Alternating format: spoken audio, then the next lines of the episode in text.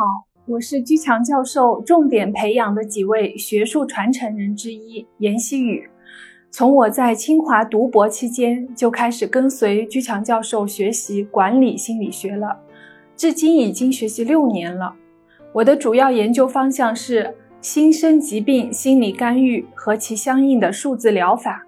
今天我给大家介绍一本居强教授在新生疾病领域的学术专著《重返健康：六大典型新生疾病的心理干预实务》。是由复旦大学出版社出版的。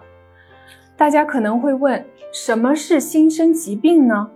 新生疾病是心理因素和生理因素共同导致的疾病，并且呢是以躯体的症状表现出来。例如，在许多的慢性病当中，新生疾病的比例就非常高，像原发性高血压、一型糖尿病、过敏性鼻炎、胃溃疡。肠易激综合症、系统性红斑狼疮、类风湿性关节炎等等，我们发现以上这些常见的新生疾病患者接受的治疗主要是纯药物治疗，心理干预很少。既然是心理和生理双重因素导致的疾病，那么只接受纯药物治疗肯定是不够的，一定要结合相应的心理干预，效果才会更好。那具体应该如何做心理干预呢？这是取决于导致各种新生疾病背后的不同心理因素和环境因素。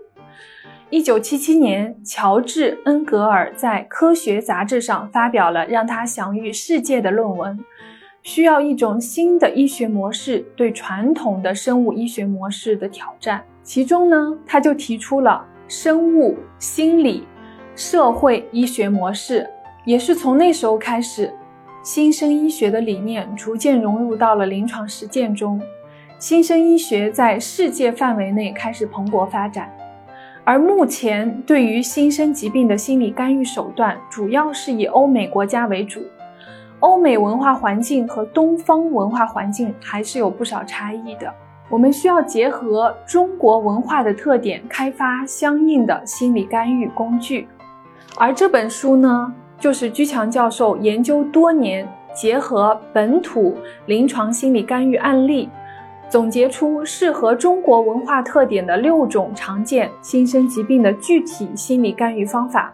这六种新生疾病分别是高频率感冒、癌症、胃溃疡与十二指肠溃疡、原发性高血压、不孕不育。肥胖症，从这本书中能够看到这六种新生疾病的具体心理成因和干预技术。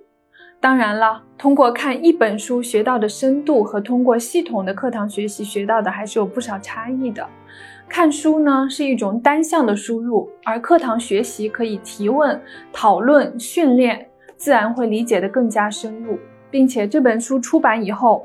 鞠教授对新生疾病的心理干预的研究还在持续的扩展和深入。尽管看这本书学到的内容有限，但是相信相关的研究者会通过这本书得到一些启发，而新生医学的学生和感兴趣者也能够通过这本书得到很好的入门。祝大家学有所获。有两种方式免费获取书中章节电子版资料：新生问题心理干预基础理论一。截图后，微信扫描上方二维码，填写表格。预计一到二周会有学术助理跟您联系，把文章发给您。二，发送短信“新生”两个字到居教授工作手机号幺五二零二幺二二五八零。预计一到二周会有学术助理跟您联系，把文章发给您。